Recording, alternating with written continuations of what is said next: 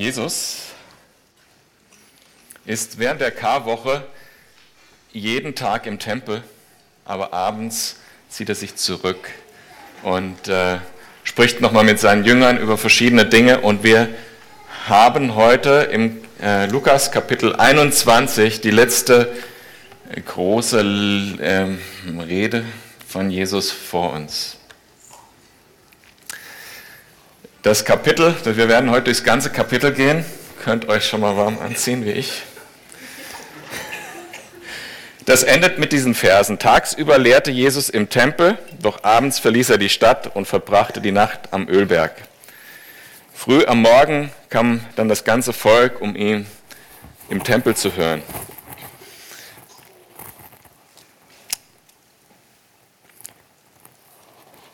Dieses Kapitel beginnt äh, im Tempel. Wie ihr seht, ich habe euch ein Bild mitgebracht von diesem Tempel. Und zunächst mal geht es um eine Frau, die äh, Geld gibt und die Jesus beobachtet. Das werde ich ganz schnell drüber gehen.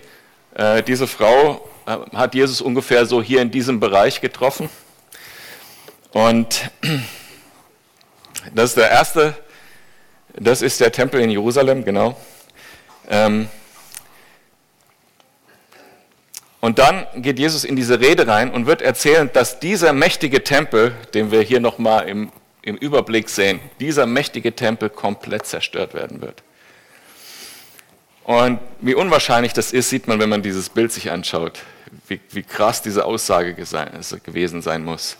Aber noch viel krasser kündigt er auch an, dass äh, obwohl Jerusalem komplett zerstört sein wird und für viele Jahre, und wir wissen es ja heute, fast 2000 Jahre, äh, zu den Heiden gehört, äh, wird das Volk Israel zurückkommen und wieder äh, dort in Jerusalem und, äh, wohnen und das auch als Hauptstadt haben. Man muss sich mal überlegen, was das für eine Vorhersage war, die Jesus da gemacht hat, äh, wie heftig das gewesen sein muss. Und ähm, ja, ist wieder mal so eine Sache, wo man sagen könnte, ja, also Jemand, der sowas traut, sich sowas zu sagen, ist entweder total durchgeknallt oder er ist Gottes Sohn. Und wir haben uns entschieden, eine von beiden Dingen zu glauben. Jesus ist Gottes Sohn. Wir haben in unserem Garten einen Feigenbaum und das ist ein wahres Monstrum. Also der, der bringt uns also zig Kilo Feigen äh, im Jahr und äh, wächst wahnsinnig. Also wahnsinnig. Ich habe letzten Herbst habe ich bestimmt, ich weiß nicht, ich kann es gar nicht sagen, also so dicke Stämme, drei Stück, so von der Länge von der Bühne da, da rausgesägt und weggeschleppt und das muss ich wahrscheinlich nächsten Herbst wieder machen. Äh, dieser Baum hat jetzt schon angefangen, neue äh, Triebe zu bilden und neue, ähm, also wird so grün an den Spitzen von den abgeschnittenen Ästen und so und die ersten Knospen kommen so an der Seite raus. Und wir wissen alle, was das heißt. Es wird Frühling. Genau. Also gehen wir zuerst mal in diese Geschichte von ähm, Jesus und der äh, Frau, der armen Frau, die er da sieht. Jesus blickte zum Opferkasten und sah, wie die reichen Leute ihre Gaben hineinwerfen. Er bemerkte auch eine ärmlich gekleidete Witwe, die zwei kleine Kupfermünzen hineinwarf. Da sagte er, ich versichere euch, diese arme Witwe hat mehr gegeben als alle anderen. Sie alle haben ihre Gaben aus ihrem Überfluss gegeben. Die Frau aber, so arm wie sie ist, hat alles gegeben, was sie besaß und alles, was sie zum Leben nötig hatte.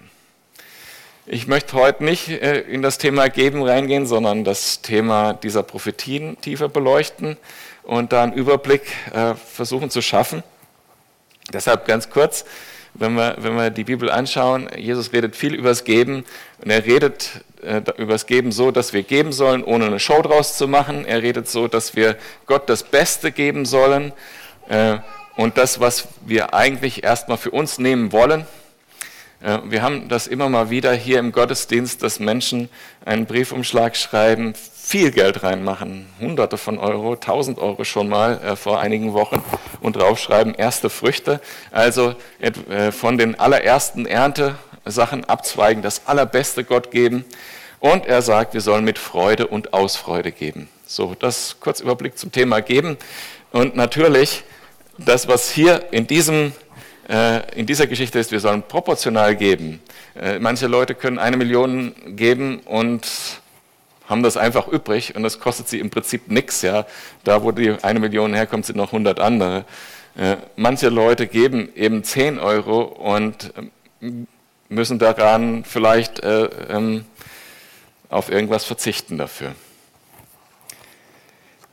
Gut, lass uns einsteigen in das, was äh, das Hauptthema dieses Kapitels ist. Kapitel ab 21, Vers 5. Einige unterhielten sich über den Tempel. Sie bewunderten die herrlichen Steine, mit denen er gebaut und die Weihgaben, mit denen er geschmückt war. Der Tempel, wie ihr hier schon seht, ist ein atemberaubendes Gebäude gewesen. Ähm, und äh, es wird der, von vielen Gelehrten berichtet, wie, wie toll dieser Tempel war. Viele haben das aufgeschrieben, manche haben aufgeschrieben, man konnte ihn von 30 Kilometer schon sehen und manchmal, wenn man zu einer bestimmten Zeit nach Jerusalem reingegangen ist, konnte man gar nichts mehr sehen, weil man so geblendet war von dem Gold, was zurückgestrahlt hat, was reflektiert hat. 18.000 Menschen haben dann 80 Jahre gebaut und er war, als er dann tatsächlich zerstört wurde, noch nicht mal fertig. Manche der Steine, die man heute noch äh, dort sehen kann, äh, wiegen hunderte von Tonnen. Und die, die, Besucher des Tempels damals mit Jesus zusammen waren begeistert und bewunderten dieses herrliche Bauwerk, die Weihgaben, das Gold, die Steine, ähm, alles, was da dazu gehörte, die Geräte aus Gold. Und Jesus sagt dann, in Vers 6, es kommt eine Zeit, da wird von dem, was ihr hier seht, kein Stein auf dem anderen bleiben. Es wird alles zerstört werden. Ne, wenn, wenn man jetzt diesen, diesen Blick auf den Tempel hat, dann ist das eine heftige Aussage, oder? Also nur kurz zur, nochmal zur Einordnung. Hier, das ist sozusagen der, der Tempelberg und die Befestigung, wo der Tempel draufsteht und das hier alles ist der Tempel.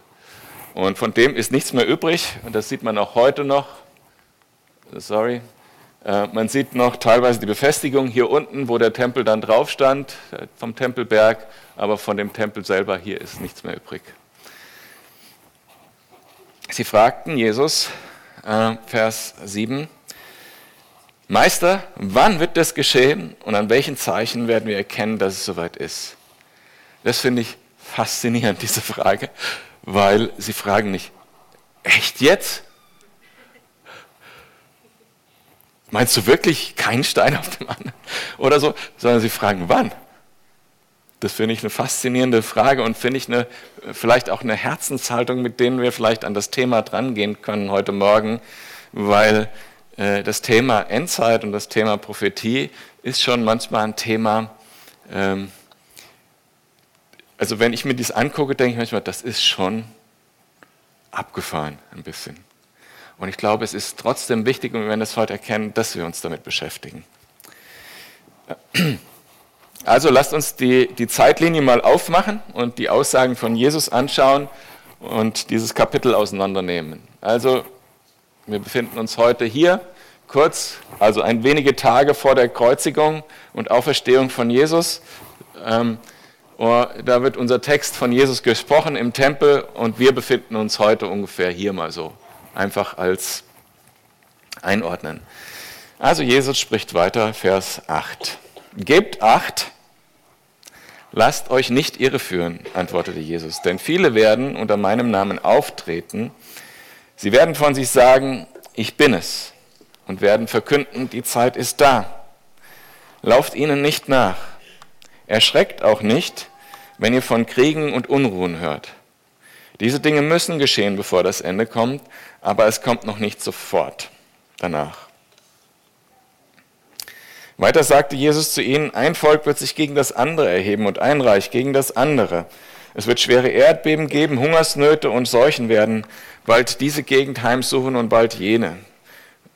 Furchtbare Dinge werden geschehen und am Himmel werden gewaltige Zeichen zu sehen sein. Jesus antwortet auf die Frage nach dem Wann mit einer Antwort, die er einleitet mit, den, mit, den, mit dem Halbsatz oder Satz, gebt acht. Und er sagt dann, es wird eine, wird eine Zeit geben, wo falsche Messiasse auftreten, es wird Kriege geben, es wird Seuchen geben, es wird Hungersnöte geben und Zeichen am Himmel. Das waren die Verse, die wir gerade gelesen haben. Und Jesus sagt, habt Acht. Das heißt, für ihn war die Motivation, jetzt erstmal seine Rede einzuleiten, die Christen vorzubereiten, was kommen wird, damit sie nicht irregeführt sind. Habt Acht, lasst euch nicht irreführen.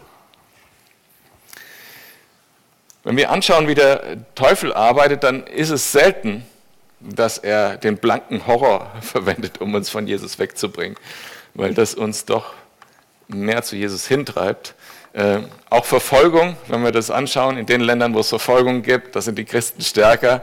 Das heißt, sein bestes Werkzeug, damit wo er äh, am meisten Menschen äh, wegziehen kann von Jesus, ist, indem er sie in die Irre leitet, verführt. Er benutzt Listen, wo Teilwahrheiten drin sind, wo aber die Gesamtaussage von Jesus wegführt. Und das sind eben falsche Messiasse, falsche Versprechen, falsche Heilsversprechen, die Christen auch heute noch von Jesus wegbringen. Und wenn ich rausgehe, auch in die Welt draußen und laufe über die Straßen Freiburgs und rede mit Menschen, dann würde ich sagen, dann sind da äh, annähernd 100 Prozent von den Menschen irgendwie irregeführt. Krasse Aussage. Und Jesus möchte, und das ist ihm wichtig, deshalb antwortet er auf diese Frage so, lasst euch nicht in die Irre führen, habt Acht. Die größte Verführung, weiß nicht, aus meinem Blickwinkel, auch aus meinem Erleben zurzeit und die, die größte Irrlehre in der Welt da draußen ist immer noch New Age, auch wenn der Begriff äh, nicht mehr so new ist. Äh, und, ähm, aber ich war ja, wie ihr wisst, äh, oder viele von euch wissen, einige Jahre in der Coaching-Szene unterwegs, ähm, die letzten Jahre, und da ist es das dominierende Weltbild. New Age bedeutet, wir als Menschen entwickeln uns mit der Evolution oder wir entwickeln uns weiter in der Evolution. Und zwar in der spirituellen oder auf spirituelle Art und Weise. Und der Gedanke dahinter ist, wir werden als Menschheit einen neuen Bewusstheitszustand erreichen und alles wird gut werden. Wir bringen äh, den Himmel auf die Erde. Wir bringen das, äh, wie, wir das nennen würden, das Reich Gottes auf die Erde. Wir machen alles gut. Wir bringen das Paradies, indem wir uns weiterentwickeln äh, auf eine neue Bewusstseinsebene. Und manche führen das noch ein Stück weiter äh, mit, den, mit dem hinduistischen Gedankengut, wir werden wie Götter sein. Leider, und das ist wirklich was, was mich sehr bedrückt, gibt es große Gemeindebewegungen, die Lehren äh, verbreiten, die tatsächlich ihren, ihre Quelle im New Age-Bewegung haben. Die sagen, dass die Endzeitlehren äh, aus der Bibel, die darf man so nicht interpretieren, die muss man allegorisch interpretieren und wir als Gemeinde müssen das Reich Gottes hierher bringen und wir werden äh, das Reich Gottes schaffen hier. Und wie immer ist ein bisschen Wahrheit da dran, also wie ich schon gesagt habe, der Teufel ähm, benutzt immer ein bisschen Wahrheit, um es dann zu verändern und leicht abzubiegen. Ein bisschen Wahrheit ist dran. Wir beten ja auch, dein Reich komme, dein Wille geschehe. Wir wollen, dass, dass das Gute von Gott auf diese Welt kommt und wir wollen für Gott zur Verfügung stehen. Aber unsere endgültige Erlösung wird so nicht kommen. Unsere Erlösung wird kommen, wenn Jesus wiederkommt. Und da, wie gesagt, gibt es leider Gemeinden, die das abändern und das zeigt sich dann in dem, wo sie ihren Fokus setzen setzen zum Beispiel dann ihren Fokus da, möglichst viele Politiker zu gewinnen oder Menschen in ein politisches Amt zu bekommen, Christen in ein, Mensch, in ein politisches Amt zu bekommen, Einfluss zu gewinnen in Washington, in Berlin. Ähm, sie setzen alles daran, äh, Menschen ähm, sozusagen äh, in Macht zu bekommen, äh, auch äh, wirtschaftlich, um dann das Reich Gottes sozusagen auf diese Welt zu bringen. Und wie gesagt, an sich ist nichts Schlechtes daran, nach Gottes Willen zu handeln und Salz und Licht zu sein auf dieser Erde, aber wir werden nicht die Errettung bringen. Jesus sagt hier, nein, also das wird nicht so sein. Wenn ich gegangen bin, wird es nicht so sein, dass alles immer besser wird, weil die Gemeinde da ist und immer mehr der Heilige Geist wirkt und diese Welt immer besser wird. Es wird nicht so sein und wundert nicht, verwundert euch nicht und werdet nicht irritiert und nicht in die Irre geleitet. Es wird Kriege, Naturkatastrophen, Hungersnöte, Seuchen und Zeichen am Himmel geben, doch erschreckt nicht darüber. Als Christen, wir, wo wir die Bibel studieren und äh, sie ernst nehmen, verstehen wir das, wenn wir das lesen. Diese Dinge werden auftreten, sind immer aufgetreten über die letzten 2000 Jahre und werden weiter da sein. Und es gibt genug prominente Beispiele in den Medien, wo wir das sehen, äh, Seuchen und ähnliches. Wir sollen aber nicht erschrecken.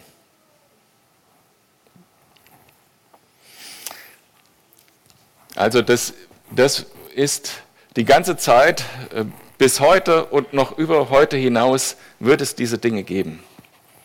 Der nächste Abschnitt in, in unserem Text, in der Rede von Jesus, beginnt mit den Worten bevor dem allem. Also äh, mache ich das mal so ganz technisch. Ne? Also bevor jetzt das alles anfängt, so richtig heftig, bevor dem allem, also ganz jetzt, wenn ich gehe direkt danach, lesen wir also, was er, was er den Jüngern sagt. Vor dem allem, auch vor der Zerstörung des Tempels, vor dem allem, aber noch, bevor es zu dem allem kommt, wird man mit Gewalt gegen euch vorgehen und wird euch verfolgen. Man wird euch in den Synagogen vor Gericht stellen, wird euch ins Gefängnis werfen, man wird euch vor Könige und Machthaber führen. Das alles wird man um meines Willens, um meines Namens willen tun. Und es wird für euch eine Gelegenheit sein, das Evangelium zu bezeugen.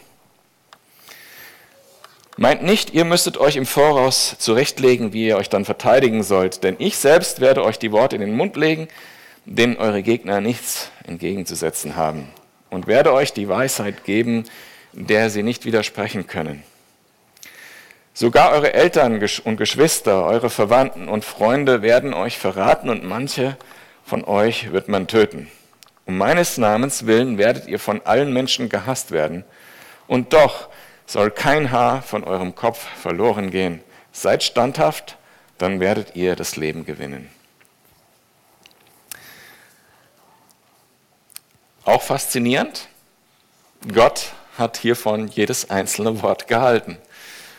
Die ersten Christen bis zur eben Zerstörung des Tempels, das ist ja äh, fast das ganze Neue Testament, wo wir lesen können, was die, was die Christen da erlebt haben.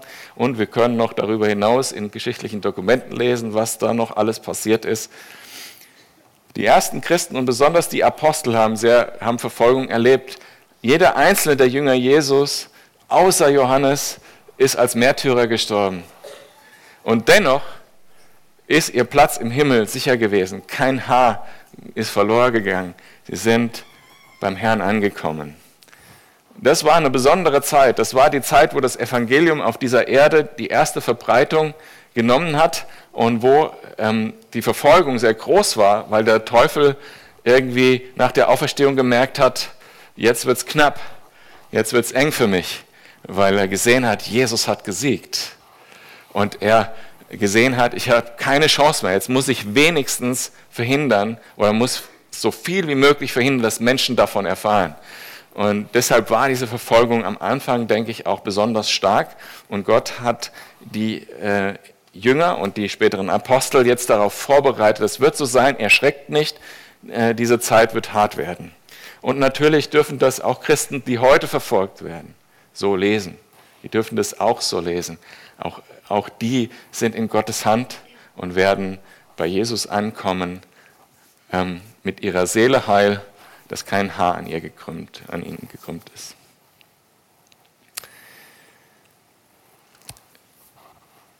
Drei Tage bevor Jesus diese Rede gehalten hat, ist er nach Jerusalem eingezogen äh, und wurde als König gefeiert.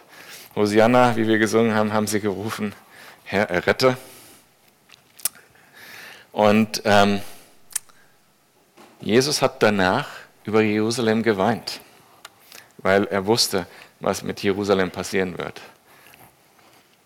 Sie haben ihren Messias nicht erkannt, sie haben Jesus nicht als ihren Messias angenommen und stattdessen haben sie in späteren Jahren andere Menschen, die sich als Messias ausgegeben haben, anerkannt.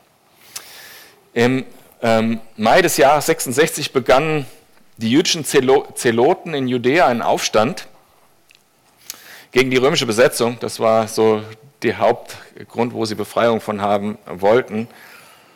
Und konnten riesige Anfangserfolge erzielen. Sie haben äh, Schlachten gewonnen, dass äh, die, ähm, ja, die Röm, Rom erschüttert hat. Deshalb, ähm, weil dieser Aufstand immer stärker wurde, äh, schickte Rom Truppen in die Region unter Titus. Und die Situation wurde schon bald recht unübersichtlich, so ähnlich wie äh, in dem vorigen Teil des Textes. Völker gegen Völker und jeder gegen jeden, das wurde schnell unübersichtlich. Da gab es die Gruppe und jene Gruppe von den Juden und jene Zeloten und andere und äh, alle irgendwie gegen Rom, aber auch ein bisschen gegeneinander. Und Rom sagt, jetzt reicht's. Jetzt reicht's uns. Wir müssen da in, in diese Situation Ordnung schaffen. Deshalb beginnt ab März 70 die Belagerung Jerusalems mit dem Ziel, diesen, äh, dieses Volk endlich zur Ruhe zu bringen. Also, das war jetzt bevor dem Almhammer gemacht, upala. und dann ähm, sind wir jetzt in äh, der Zeit 70 nach Christus. Vers 20 heißt es dann, wenn ihr seht, dass Jerusalem von feindlichen Truppen eingeschlossen wird, könnt ihr sicher sein, dass die Zerstörung der Stadt bevorsteht. Dann sollen die, die in Judäa sind, in die Berge fliehen.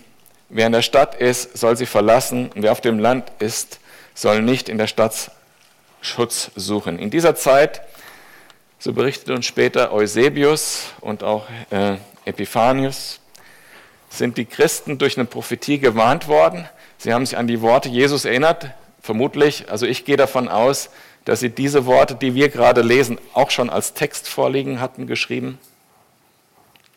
Sie haben sich daran erinnert und sind tatsächlich in dieser Zeit aus der Stadt geflüchtet. Und es wird dort berichtet, dass ähm, kein einziger Christ zu Schaden gekommen ist. Es sind da 1,1 Millionen Menschen gestorben bei dieser Belagerung, aber kein einziger Christ. Und die Gemeinde, wie ihr wisst, war relativ groß am Anfang in Jerusalem aus der Apostelgeschichte. Der Heilige Geist hat sie konkret gewarnt, an, die, an, das, an das erinnert, was Jesus gesagt hat, und die sind tatsächlich geflohen davor.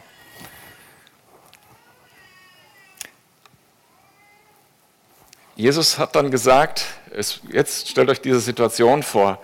Die Menschen sind da in dieser Stadt.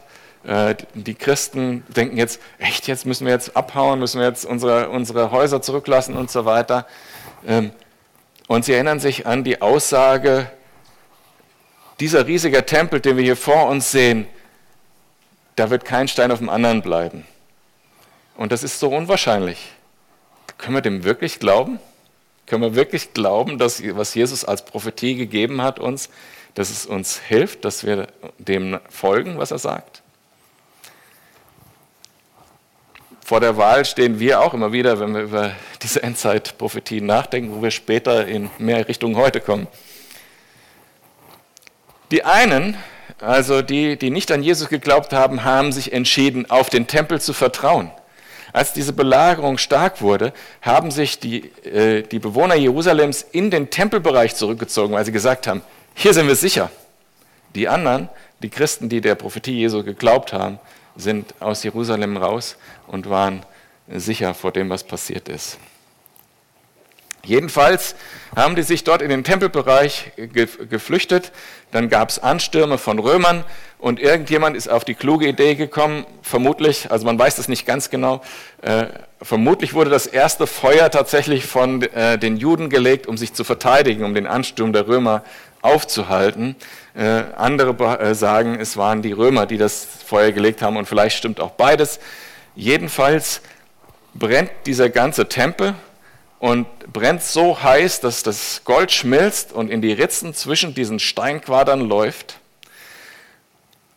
Und später als dann die Belagerung vollendet war und äh, Jerusalem besiegt war, äh, kratzen die römischen Soldaten dieses Gold aus den Ritzen raus, um noch was mit nach Hause nehmen zu können. Äh, als erfolgreicher Kriegszug muss man ja auch ein bisschen ähm, was mitbringen nach Hause.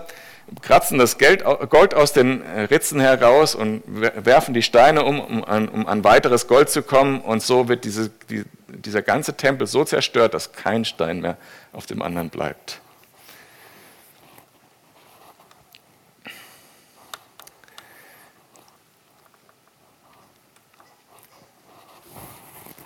Also, das war das Geschehen 70 nach Christus. Dann beschreibt Jesus, wie schlimm das gewesen ist.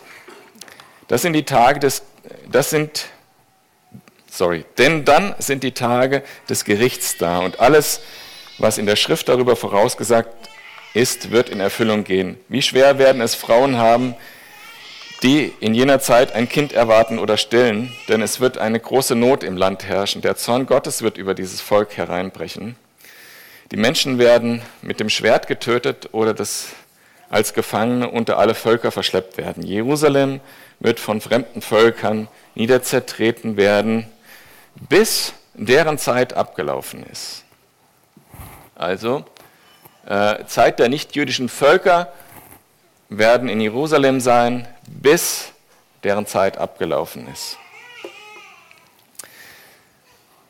Ich will euch nicht verheimlichen, dass es gar nicht so leicht ist und es durchaus unterschiedliche Auslegungen dieses Textes gibt. Äh, und es gibt eine extreme Auslegung, die sagt, das ist alles 70 nach Christus passiert und wir leben jetzt sozusagen schon in den Zeiten, die in Offenbarung beschrieben werden. Die anderen sagen,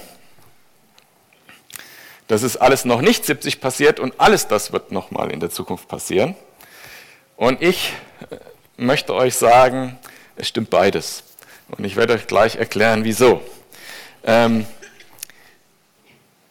hier ist aber der Punkt, ich glaube, es ist ganz klar ähm, in diesem Text über die Juden der Rede. Hier steht, dieses Volk wird es erleben.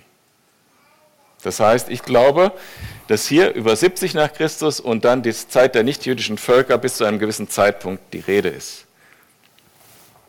Wann hat diese Zeit aufgehört? Ich glaube, diese Zeit der nichtjüdischen Völker ist bereits vorbei. Die zionistische Bewegung, die begann 1880 in Osteuropa und hatte irgendwie äh, ideologisch zumindest oder von dem Gedankengut her den Höhepunkt in dem Buch äh, von Theodor Herzl gefunden, was 1896 erschienen ist.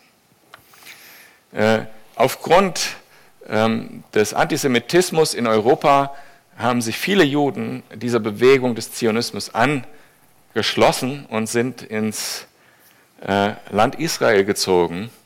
Und was nach dem Zweiten Weltkrieg darin endete, dass am 14. Mai 1948 Ben Gurion die israelische Unabhängigkeitserklärung verkünden konnte. Das an sich ist ja schon ein Wunder, was äh, Gott auch im Alten Testament mehrfach angekündigt hat und was auch hier irgendwie implizit drin ist. Aber es geht ja noch weiter. Im Juni 1976 gab es einen Krieg in der Region. Und der endete am 7. oder im 7, am 7. Juni als Teil dieses Kriegs hat Israel wieder den ganzen Tempelberg eingenommen. Und seitdem ist der Tempel wieder in jüdischer Hand. Und Jerusalem ist ähm, die jüdische Hauptstadt. Und das ist, glaube ich, da passiert. Das Ende der Zeit der nichtjüdischen Völker, die Jerusalem zertreten haben, ist sozusagen beendet und Israel ist selber wieder in seinem Land. Und wie unwahrscheinlich ist das? Wie unwahrscheinlich ist das, dass sowas passieren würde? Aber Gottes Vorhersagen sind zuverlässig und wahr. Und das geht, das geht natürlich noch weiter, da wird noch viel geschehen. Vor einigen Wochen hat äh, die USA Israel ganz Israel als Hauptstadt von, äh, ganz Jerusalem als Hauptstadt von Israel anerkannt. Ein großer Schritt auch in diese Richtung ist. So, jetzt bin ich euch ja diese Erklärung schuldig, warum glaube ich, dass beides zutrifft, beide Positionen, äh, dass, dass es sowohl in der Vergangenheit als auch in der Zukunft passiert. Jesus spricht hier in einer Struktur, wie viele Prophetien im Alten Testament auch gesprochen sind. Bei diesen Prophetien gibt es einen direkten historischen Bezug, der 10 Jahre, 50 Jahre, 400 Jahre später oder 500 eintrifft, relativ nah. Und oft haben diese genau die gleichen Prophetien noch einen Bezug auf die Zukunft, auf das messianische Reich, auf das Wiederkommen Jesu, auf das erste Kommen Jesu und so weiter. Das heißt, sie haben einen Nahbezug auf das, was unmittelbar passieren wird und sie haben einen Fernbezug auf das, was in weiterer Zukunft passieren wird. Das ist nicht nur nicht ungewöhnlich, sondern ist in wirklich in der Mehrzahl der großen Prophetien im Alten Testament tatsächlich der Fall. Und ich glaube, dass Gott das macht, damit wir an der Naherfüllung sozusagen die Glaubwürdigkeit der Prophetie erkennen können. So wie wir das jetzt tun, wir sehen, das ist alles irgendwie tatsächlich so passiert, wie Jesus das vorher gesagt hat, dass wir diese Glaubwürdigkeit sehen und dann auch den Teil, der fürs Spätere gilt, genauso akzeptieren und sagen und, und verstehen und unsere Lehren daraus ziehen.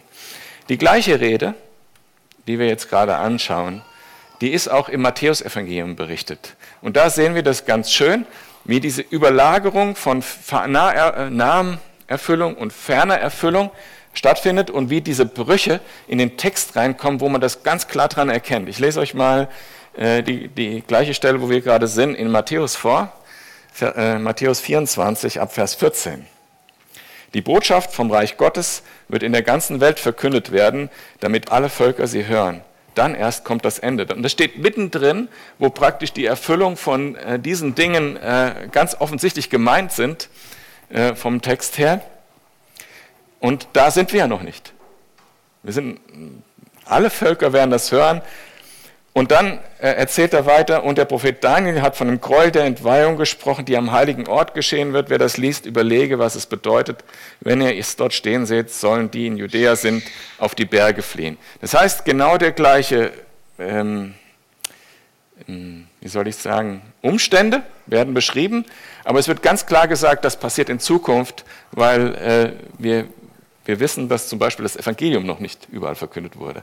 Es ist für uns ganz klar, das ist einerseits 70 äh, nach Christus erfüllt worden und andererseits warten wir da noch auf was, dass es nochmal erfüllt wird äh, auf eine Art und Weise. Und so sehen wir das im Alten Testament in ganz vielen Prophetien bei Jeremia, bei Jesaja, Daniel, Hesekiel, Haggai, Habakkuk. Zum Beispiel in Bezug auf Babylon. Da gibt es die direkte Erfüllung, dass Babylon zerschlagen wurde. Aber wir wissen auch aus Offenbarung, das wird in Zukunft nochmal passieren.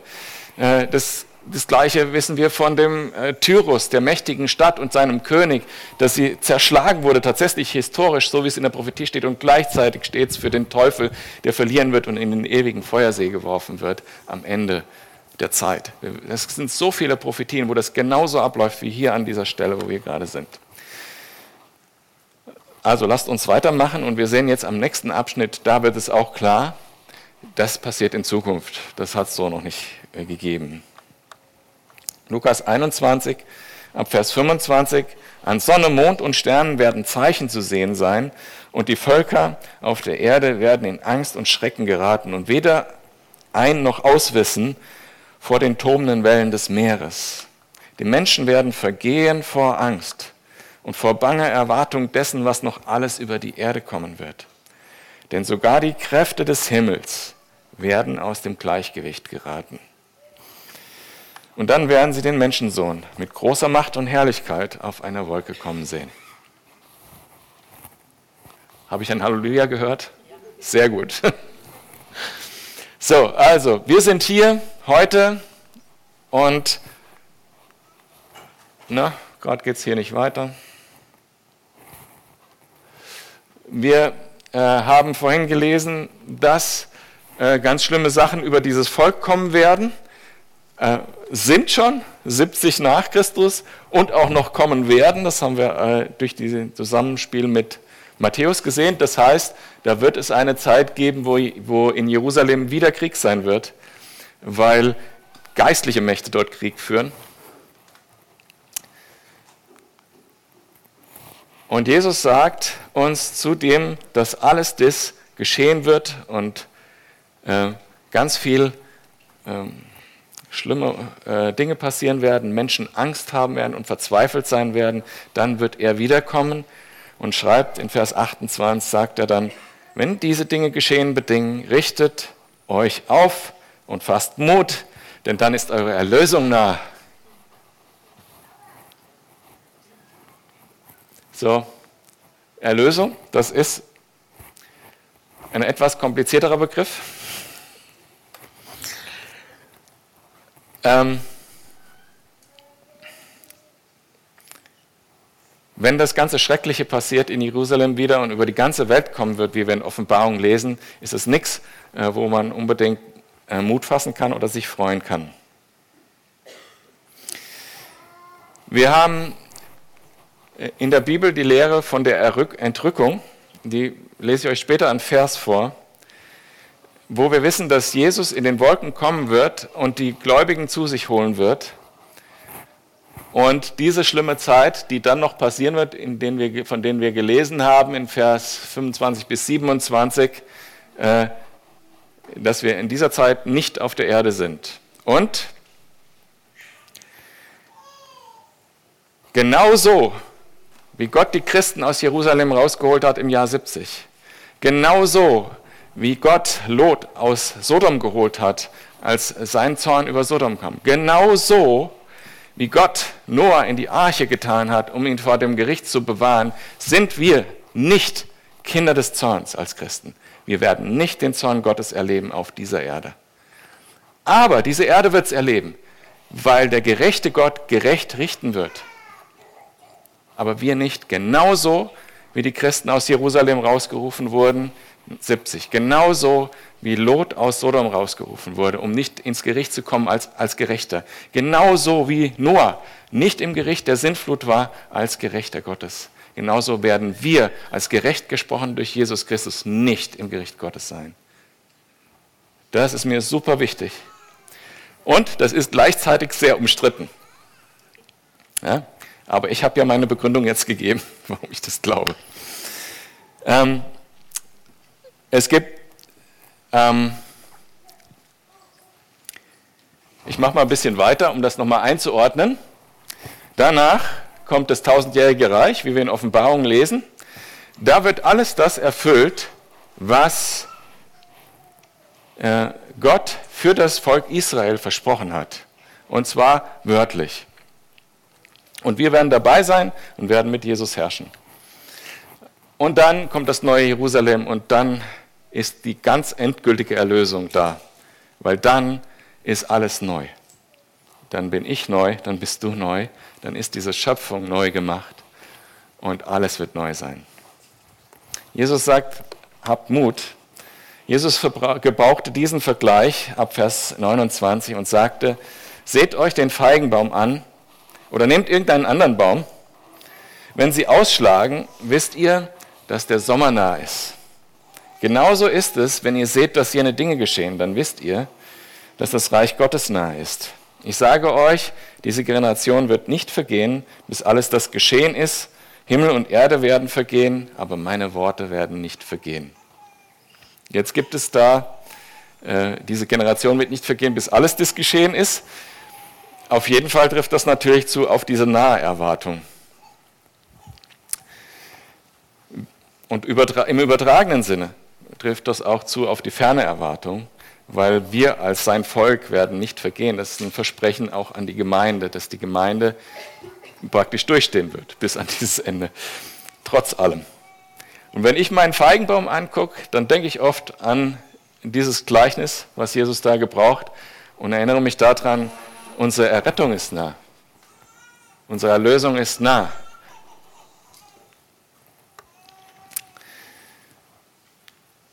Jesus spricht weiter, hütet euch vor einem ausschweifenden Leben und vor übermäßigem Weingenuss und lasst euch nicht von den Sorgen des täglichen Lebens gefangen nehmen.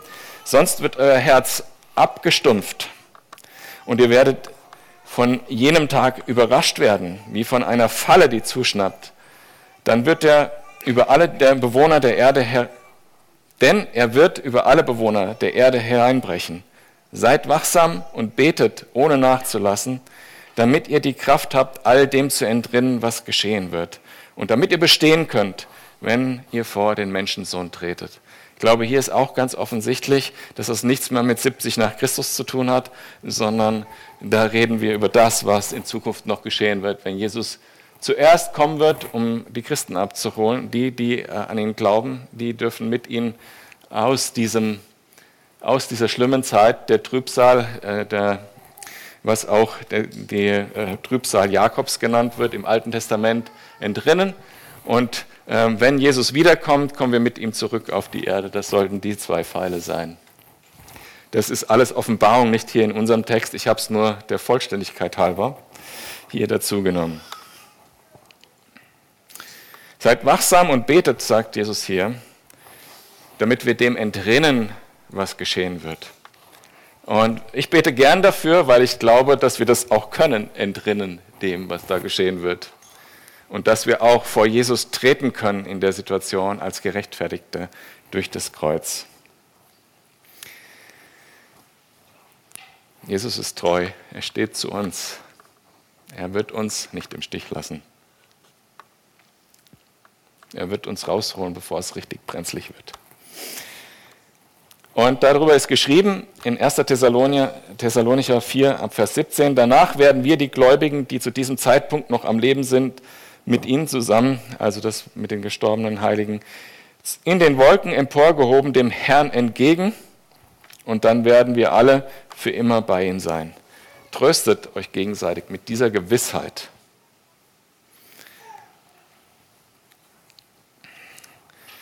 Wie ich vorhin schon gesagt habe, der Zorn Gottes, das gerechte Gericht Gottes wird irgendwann über die sündige Welt kommen. Aber wir sind nicht Kinder des Zorns. In Römer 5, Vers 9 heißt es, deshalb kann es jetzt, nachdem wir aufgrund seines Blutes für gerecht erklärt worden sind, keine Frage mehr sein, dass wir durch ihn vor dem kommenden Zorn Gottes gerettet werden. Und das finde ich so wunderbar. Dadurch, dass ich Jesus kenne und er am Kreuz meine Schuld getragen hat und er gesagt hat, es ist geschafft, dadurch brauche ich den Zorn Gottes nicht mehr erleben. Das ist für mich so eine großartige Sache. Und wir werden für immer bei ihm sein. Das ist großartig. Das ist so großartig, dass ich gar keine Worte dafür finden kann. Heute leben wir in einer Zeit, wo Jesus noch wartet, zurückzukommen. In einer Zeit, wo Jesus noch die Gelegenheit lässt, möglichst viele mitzunehmen. Ich bin dankbar dafür, weil sonst wäre ich ja selber vielleicht nicht dabei, wenn Jesus sich zum Beispiel entschieden hätte, direkt 1967 zurückzukommen oder so. Ja, jetzt einfach mal als Beispiel, ähm, dann wäre ich nicht dabei. Ne? Da bin ich erst zwei Jahre später geboren worden. Ich bin dankbar, dass Jesus noch Gnade hat, noch Zeit für Gnade hat, noch Geduld hat und möchte die auch nutzen, dass ich möglichst viele mitnehmen kann und aus diesem Zorn Gottes erretten kann. Weil das möchte ich keinem gönnen, dass jemand den Zorn Gottes erleben muss, den gerechten Zorn Gottes. Und wir haben auch ganz viel gelesen darüber, was das eigentlich für unser Leben hier bedeutet. Also waren ganz viele praktische Hinweise in dem Text drin. Ne? Wir sollen unser Glaubensleben Jesus zum Fokus machen und hütet euch vor einem ausschweifenden Leben und vor übermäßigem Weingenuss. Lasst euch nicht von den Sorgen des täglichen Lebens gefangen nehmen. Lasst euch nicht von falschen Heilsversprechen irreführen. Habt keine Angst und seid mutig und bezeugt Jesus überall, wo ihr hinkommt. Betet und hofft und freut euch auf die endgültige Erlösung. Da brauche ich gar nicht mehr viel zu sagen. Ich glaube, in dem Punkt brauche ich, brauchen wir immer wieder Erneuerung, auf das zu schauen, was kommt. Dass es da was gibt, auf was wir uns freuen können. Und ich habe das diese Woche irgendwie total krass mal erlebt, so beim Bibellesen, dass ich so gemerkt habe, boah Jesus, ich habe dich so lieb. Ich freue mich so darüber, dass ich in den Himmel kommen darf. Und ich möchte dir auch wirklich dienen. Und das wird, äh, das ist irgendwie was, was aus dieser Liebe, aus dieser Freude auch über die Errettung aus mir herausgesprudelt ist. Und ich suche noch nach mehr Möglichkeiten, wirklich Leute mitzunehmen in das Reich Gottes. Wenn du nicht Christ bist und hier sitzt und hast dich nicht entschieden, mit Jesus zu gehen und dir macht das alles Angst oder du findest es total merkwürdig, dann muss ich dich warnen. Wenn das wirklich so kommt, und das kann auch jederzeit passieren, dann hast du Gott nicht auf deiner Seite.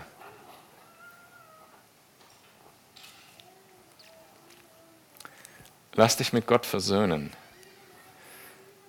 Gib dein Leben Jesus, dann musst du nicht in das Gericht.